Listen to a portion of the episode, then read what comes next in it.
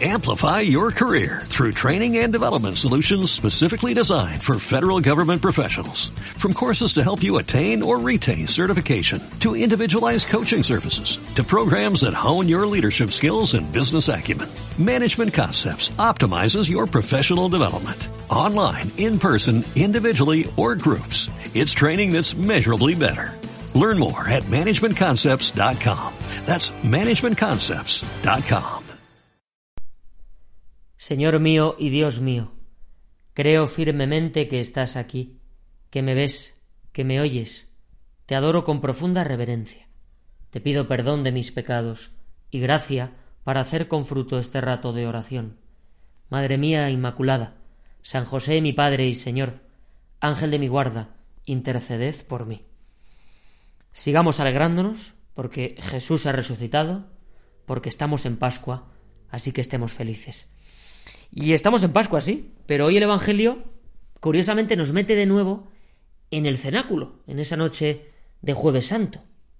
Porque el lugar en el que tú, Jesús, pronuncias estas palabras de hoy, no es irrelevante, sino que tiene su importancia. Las palabras que salen de tus labios, las posas en el corazón de los tuyos, justo después de haber lavado los pies a tus apóstoles. A todos, uno a uno, despacio, con atención, con detalle, con cariño, con pausa. Es lo que distingue entre escenificar un gesto superficial, por cumplir, o por reprochar que tú sirves y ellos no, por echarles en cara que todo un dios se les está postrando y ellos se comportan con soberbia. Lo distingue de volcar sobre los tuyos ese amor que abrasaba tu corazón y que porque lo abrasaba se desbordaba. Te postraste ante los doce. Ante Pedro, que se trató de resistir, haciendo bastante honor a su testarudez, y luego se rindió. Pero ante Judas también. Qué momento estremecedor debió de ser ese. Tu mirada, que él seguramente rehuiría, la unción de tus manos que acariciaban sus pies, tu postración ante él, tu silencio, esa secreta invitación tuya con tu gesto para que no echase a perder su alma. Querías prestarle el penúltimo socorro, porque después es verdad que vendrían tus palabras en Getsemaní cuando él te besó, y con ese socorro darle la oportunidad de librarse de las sucias manos del diablo. Aún creías que no estaba todo perdido. Te portaste, Jesús, con la grandeza que te es propia, ante el que tanto te había criticado a tus espaldas seguramente, te había juzgado, te había condenado, ante el que te había puesto un precio, que te había entregado, que te había abandonado, ante ese te postrabas. Para que luego digamos que nuestro Dios es un Dios tirano, exigente, que no tiene en cuenta nuestras circunstancias.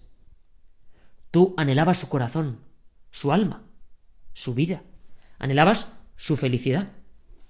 Ahora pienso en tantas ocasiones cada día en las que te doy la espalda, a veces te traiciono o te trato con indiferencia, y tú permaneces arrodillado, esperando a que vuelva al camino.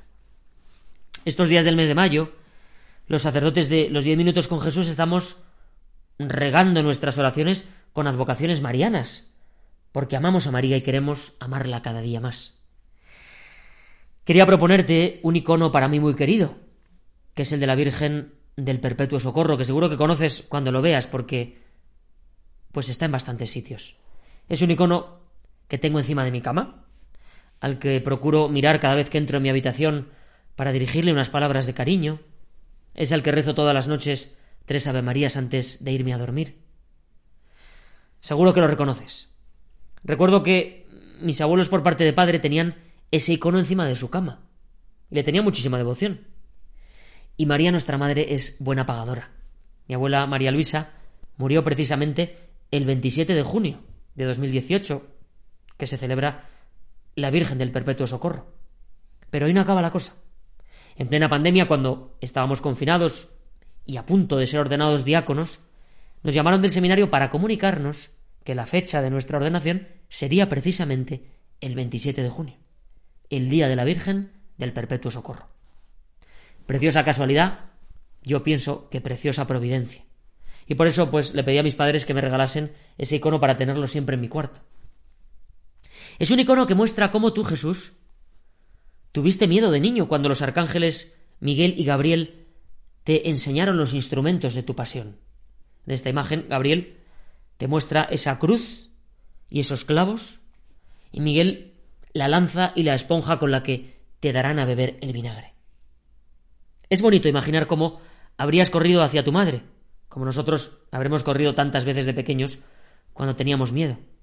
Y tan precipitadamente fuiste hacia ella que casi pierdes una de tus pequeñas sandalias. De hecho, en este icono, una de ellas aparece suelta, colgándote del pie, y es algo muy característico de esta imagen.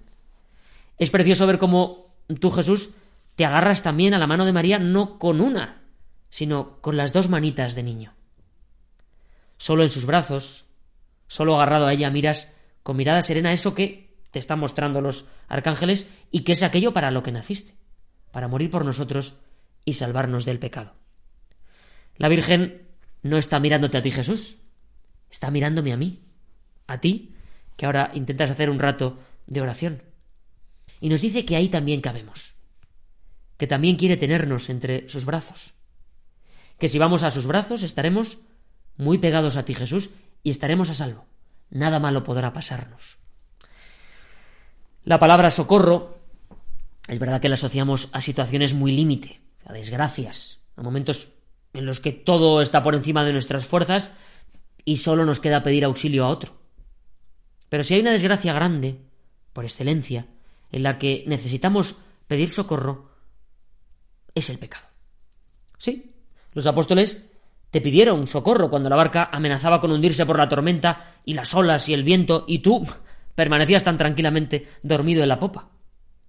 Pero sobre todo quisiste enseñarles que el socorro hay que pedírtelo cuando estamos en tentación.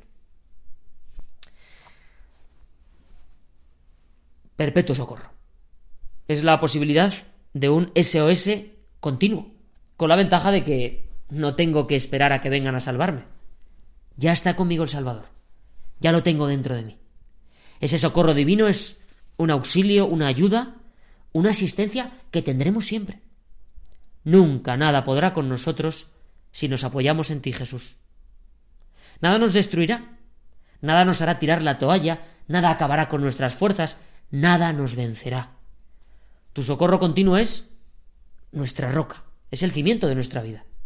Basta ver el, episodio del Evangelio de hoy, en el que tú mismo, Jesús, dices aquello de que el que compartía mi pan me ha traicionado. Y aún así, seguías con tu mano tendida esperando cualquier gesto suyo, cualquier mínima muestra de cariño, de arrepentimiento, de propósito de enmienda para recibirle con gran alegría como si nada hubiera pasado. ¿Qué paz produce en el corazón esto?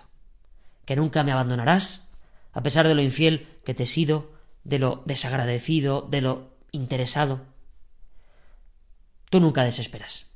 Nunca das un portazo, Jesús. Nunca dices hasta aquí hemos llegado. Nunca hay gota que colme tu vaso. Eres el perpetuo socorro del ser humano. El perpetuo socorro de mi indigencia, de mi pobreza, de mi inconsistencia. Por eso mirar a María, mirar este icono tan querido, me hace llenarme de esperanza porque sé que nunca me vas a abandonar. Y que si a veces no veo claro, aparecen nubes, se oscurece mi alma, tendré a María para que me facilite llegar a ti. Porque en ese regazo también quepo yo. Parece que me lo está diciendo María. Ven, que aquí entras, que aquí te esperamos, que aquí mirarás todo de otra forma, que aquí tendrás un sentido sobrenatural que nadie te podrá quitar. Jesús, en este mes de mayo quiero valorar más la cercanía de María. Ay, si Judas hubiese hecho caso a la Virgen. No tengo duda de que se cruzó con él durante la pasión y trató de consolarle, de ofrecerle un bálsamo de misericordia, de darle esperanza a pesar de su traición, de decirle yo te quiero, y Jesús también te quiere, haya pasado lo que haya pasado, abre tu alma, pide perdón, que te va a perdonar. Ayúdame, Jesús, a echarme cada día más en brazos de esta madre tan grande que tenemos, de mi madre. Te doy gracias, Dios mío, por los buenos propósitos, afectos e inspiraciones que me has comunicado en este rato de oración. Te pido ayuda para ponerlos por obra. Madre mía Inmaculada, San José mi Padre y Señor, Ángel de mi guarda, interceded por mí.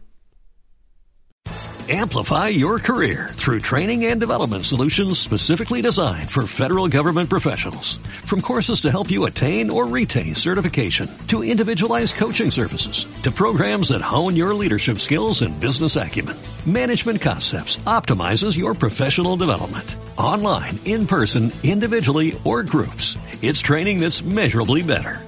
Learn more at managementconcepts.com. That's managementconcepts.com.